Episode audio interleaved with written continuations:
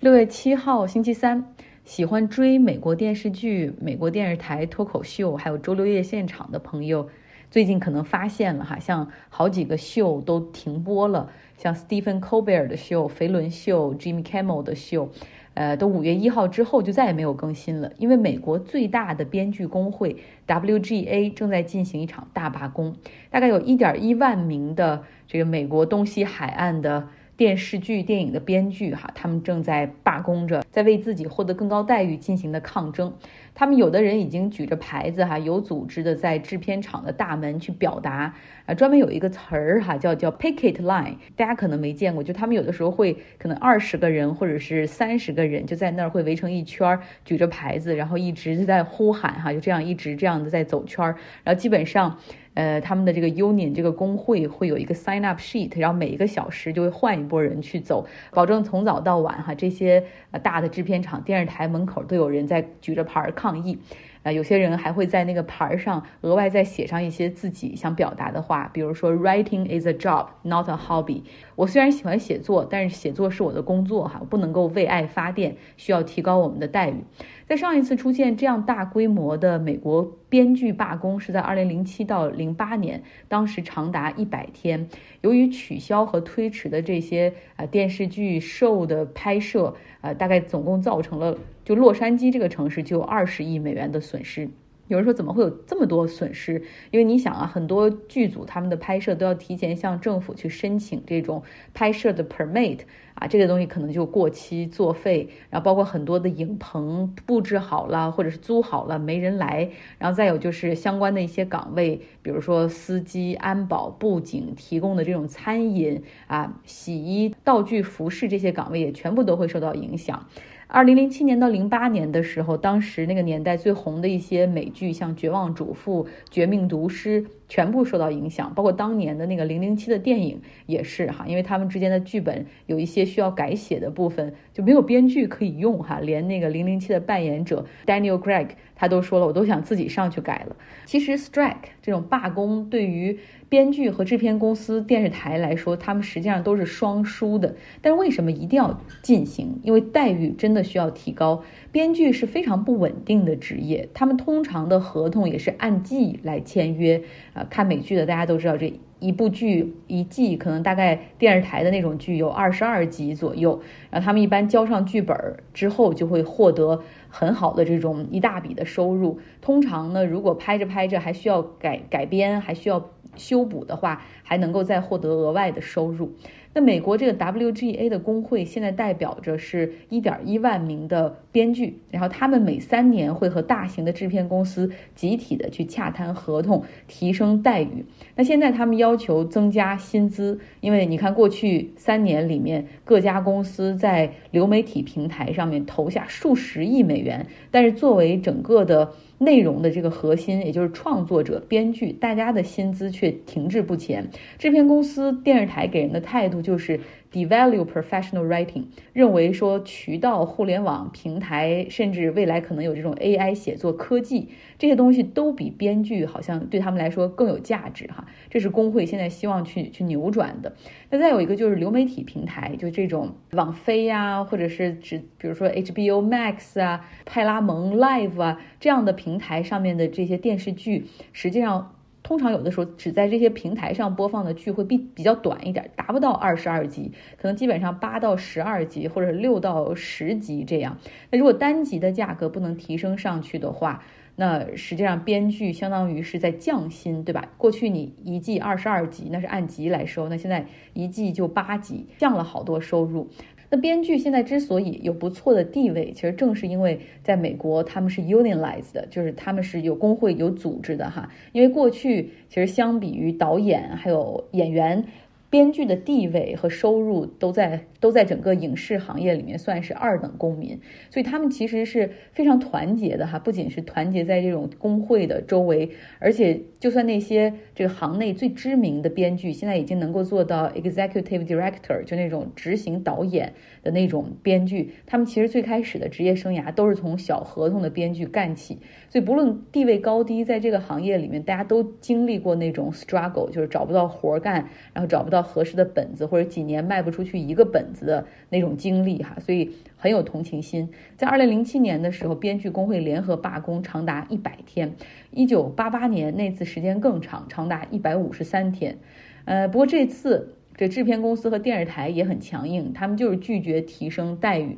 理由就是。我们现在也不赚钱呢，利润也在下降，因为像网飞这样的流媒体平台的冲击，还有更重要的就是像 TikTok 这样短视频社交媒体的出现，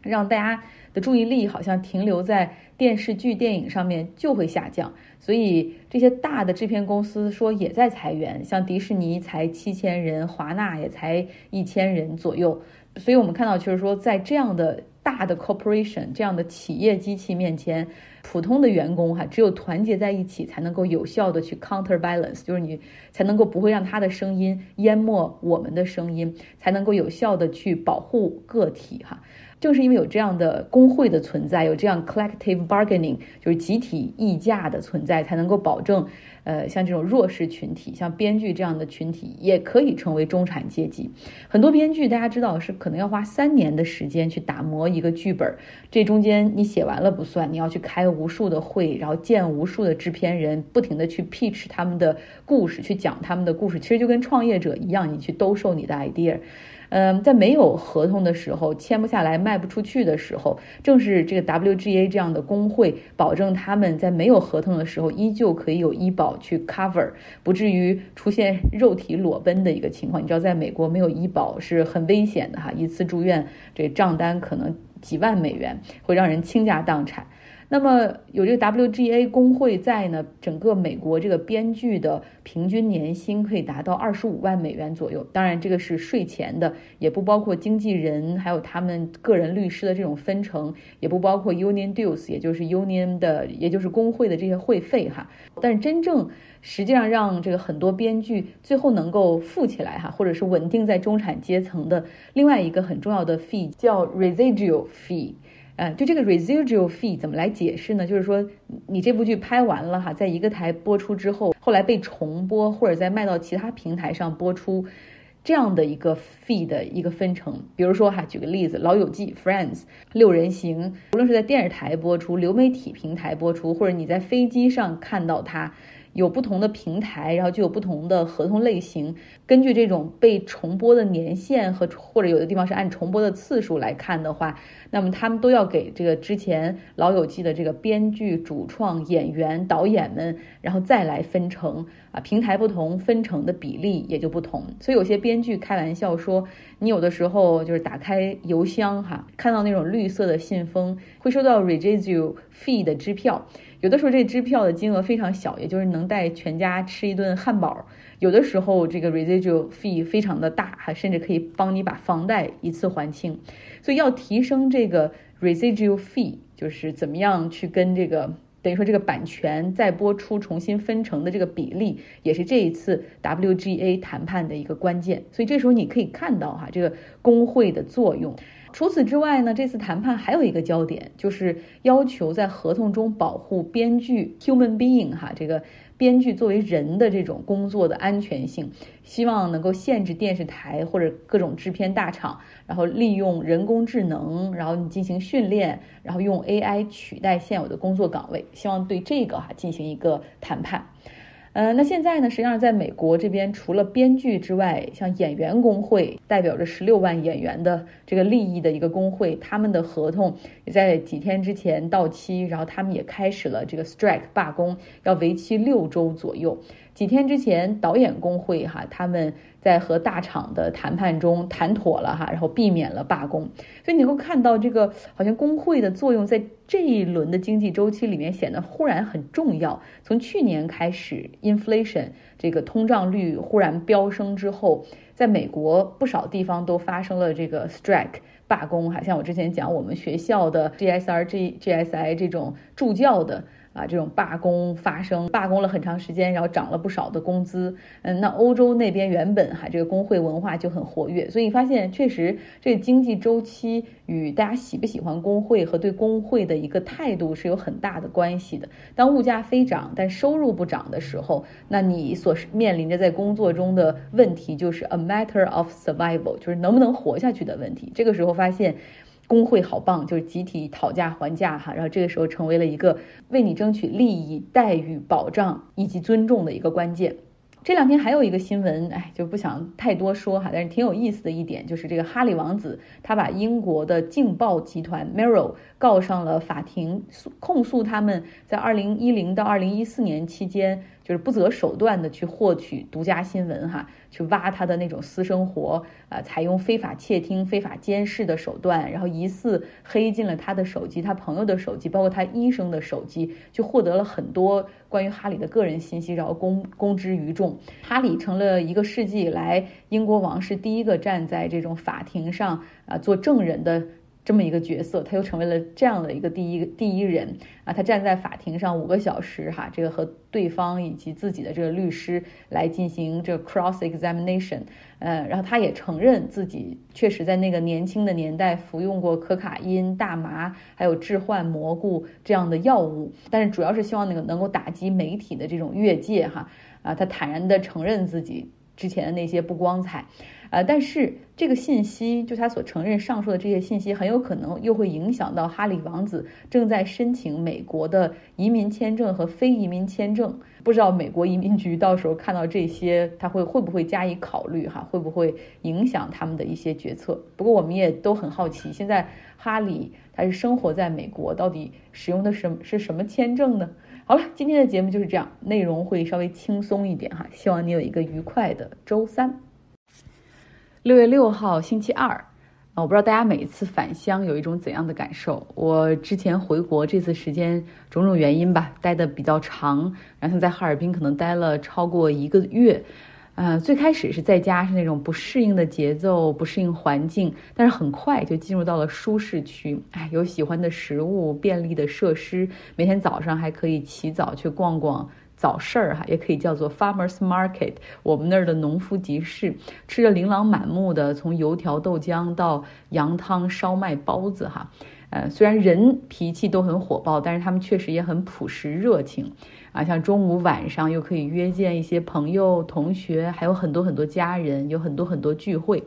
你知道，我们这个年龄已经到了那种呃，不需要再在乎工作，还有社会地位，也没有人在问你这些了。然后再看看物价哈，就是很便宜，便宜到你觉得现在退休好像也可以实现了这种狭义的财务自由，甚至有好几次我都萌生了哎留下来真好的念头，干嘛还要再走？但是转头一想，果然就是那句话，温柔乡就是英雄冢。所以想想，怪不得过去每一次回来哈，都想着赶紧离开，因为就怕自己彻底懈怠、厌倦奔波、厌倦那种生活在异乡的感觉。所以我觉得人的情绪、情感是很复杂的哈，只有拨开一层才能看到另一层。而且人的情感通常是滞后反馈的，那些 immediate feeling，呃，实际上要过段时间才能够沉淀下来，然后在我们的大脑皮层中从一个量变到质变哈有所反馈。哎。随便聊聊哈，不知道你有没有跟我同样的感受？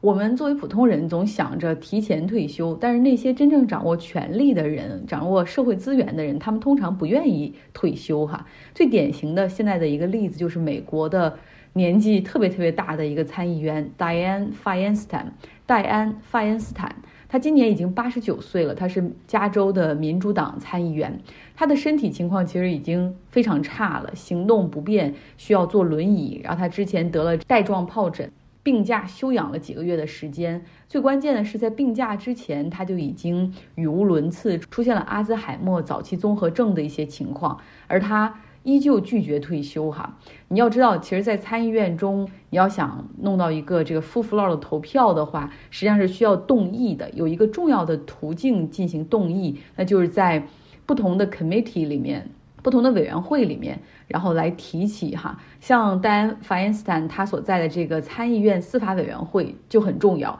去了他这一票之后，那很多动议就没有办法在委员会的层面通过，更别提到。就是 Senate floor 去进行整个的去投票了，这是不可能的。那民主党它实际上现在在参议院里面有五十一个席位，但是很多情况就是因为 Dianne Feinstein 的缺席，他们没有办法去推进自己的 agenda。比如说哈，这个最高法院那些法官，之前我们也说过，他有一些额外收入或者利益冲突的情况。原本民主党是很希望能够推动一个立法打个补丁的，但是现在。少了 Dan Feinstein 在委员会的这一票就做不到。那还有像拜登政府想任命一些联邦法官，那要必须要走这个司法委员会内部的这个投票。那现在因为他之前不在哈，所以很多任任命的过程之前是没有办法进行完成。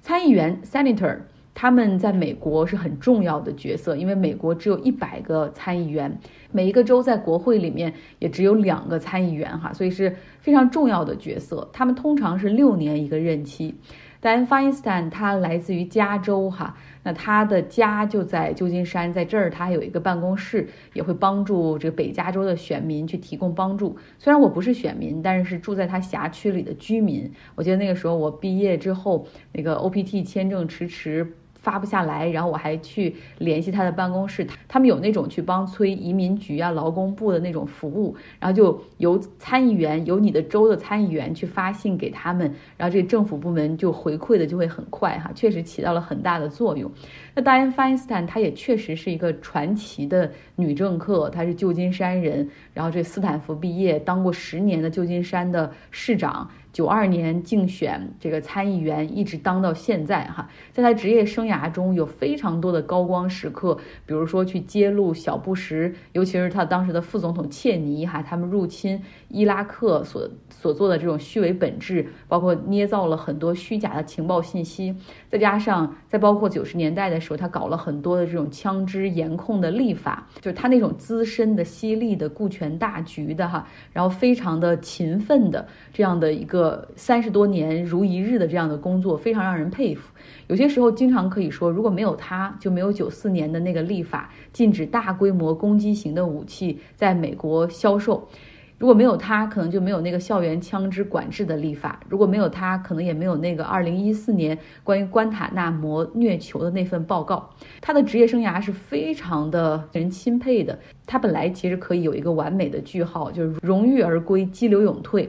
但是现在到了这个地步，他八十九岁，身体并不是很好。呃，民主党内大家开始旁敲侧击，后来变成直言相见，媒体上各种各样的要求他退休，因为他年纪太大了等等。但是他在二零一八年的时候，还是选择了再次参选。那个时候他都八十三岁了。你也知道他这个 reputation，只要他选这种非常高的声望，过去荣耀的履历，就可以让他轻松的碾压对手。二零一八年的时候，他成功当选。过去几年里面，其实年纪变大了，他说话也慢了，然后表现呢，一开始还是比较稳健，但是你会觉得他很多的情况会依赖他的这些助理们。但是到了去年，情况开始有些奇怪，比如说他记不住议员的名字，记不住自己助手，有的已经辞职了，他的幕僚长已经辞职了，然后有的一个他的这种媒体助手其实已经去世了，他完全都忘了，还到时候再说他们的名字哈。啊，想不起可能刚刚开会的内容，想不起讲过电话的内容。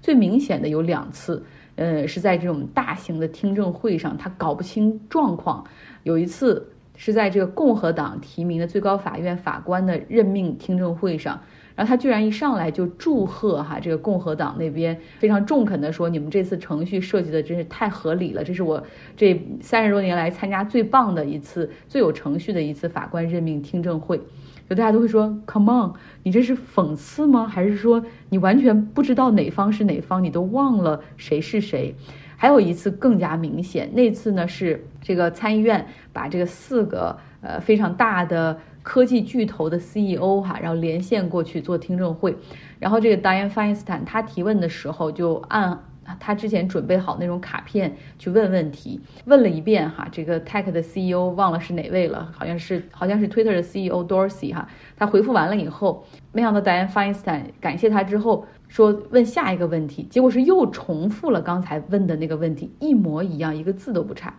在这样直播的非常受关注的听证会上，暴露出这样的情况，让他的问题、健康状况更多的暴露在了主流媒体和普通大众的面前。那这样的情况下，在在二零二二年、二零二三年的时候，他还说自己二零二五年任期结束之后还要继续谋求连任。那到了今年年初的时候，达恩·费因斯坦他得上了带状疱疹，哈，大家都知道这种疾病的一个疼痛级别，于是他请假回到旧金山就医，并且休养。大概休养了两个多月的时间，其实是拒绝民主党议员的探望，也就是偶尔会接一下民主党参议院领袖 Chuck Schumer 的电话哈，然后但是也没有办法告诉确切的归期。当时很多人都希望就是劝他以健康为由哈主动辞职，那么这样的话。民主党可以在加州这边再任命一个人，或者搞一个特别选举，哈，具体的不太清楚，来取代他，在国会里去行使这个职责。但是达恩·费因斯坦就坚决不肯，认为自己完全可以继续工作，一定要干完这个任期，哈，到二零二五年的一月份。那甚至华盛顿 D.C. 有一个非常刻薄的玩笑，就是说，也许要等这个 Mrs. Feinstein 死了之后，才意识到自己应该先辞职。终于在两周之前，达恩·费斯坦他是回到了国会山哈，看到他更加的虚弱，这次是坐着轮椅，而且只能够睁开一只眼睛，好像视力也受到了很大的影响。有些医生也会说，因为带状疱疹会引发脑炎或者面部的麻痹，然后会出现更多的言语和记忆的障碍，尤其是对这种年龄比较大的人来说。所以他的这个情况现在是很不乐观的，但是他还是很坚强的哈，回到了司法委员会的这个会议上，然后呢，他还进行了讲话，但是讲话的过程也是非常简单的话，但是也都是他的助手提前写好纸条递给他，并且在会上还在他耳边提示说：“你现在可以说说这个。”呃，然后中间有两次投票，投票期间他的助手都是要不断的在他耳边重复，好像只有这样他才能够继续的这个 function。这个场景是非常非常让人伤感，然后非常让人遗憾的场景。我们都知道，就是可能大家不知道，但是戴恩·费因斯坦他是非常勤劳的，三十年来几乎不怎么休假。他认为就是 serve public，为他的选民代表他的选民服务公众，就是他的使命。他哪怕就是人生最后的旅程，也是要完成这个使命。但是如果说他职业生涯的最后这段时间所显示出来的这样的 incompetent，就是就是已经无法履职的情况下，还继续的在这个岗位上，其实可能会成为他整个人生或者职业生涯的一个污点。所以现在很多人就是撰文说他必须辞职，啊，所以你当看到一个非常荣耀的这种政客哈走到这一步，其实是很让人遗憾的。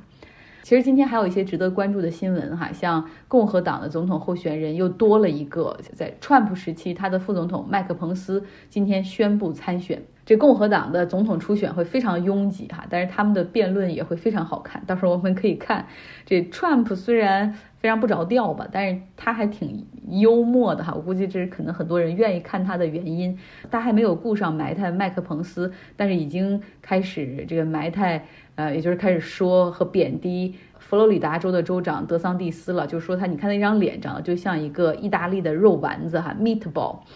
嗯，另外呢，我们好久没有说俄罗斯和乌克兰这场战争了。最近哈，也就是从今天开始，乌克兰转变了他们的战术，开始以攻代守，整体的前线完全大步向前推。不论是东部的顿涅斯克，还是南部的克里米亚，很可能要把这个战争推到一个新的阶段，叫 counter offensive，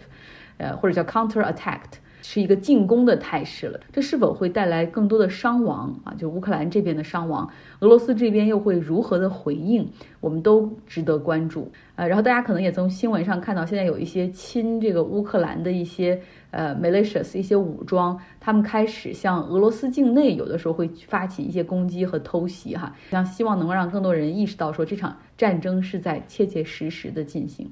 今天的节目就是这样，希望你有个愉快的周二。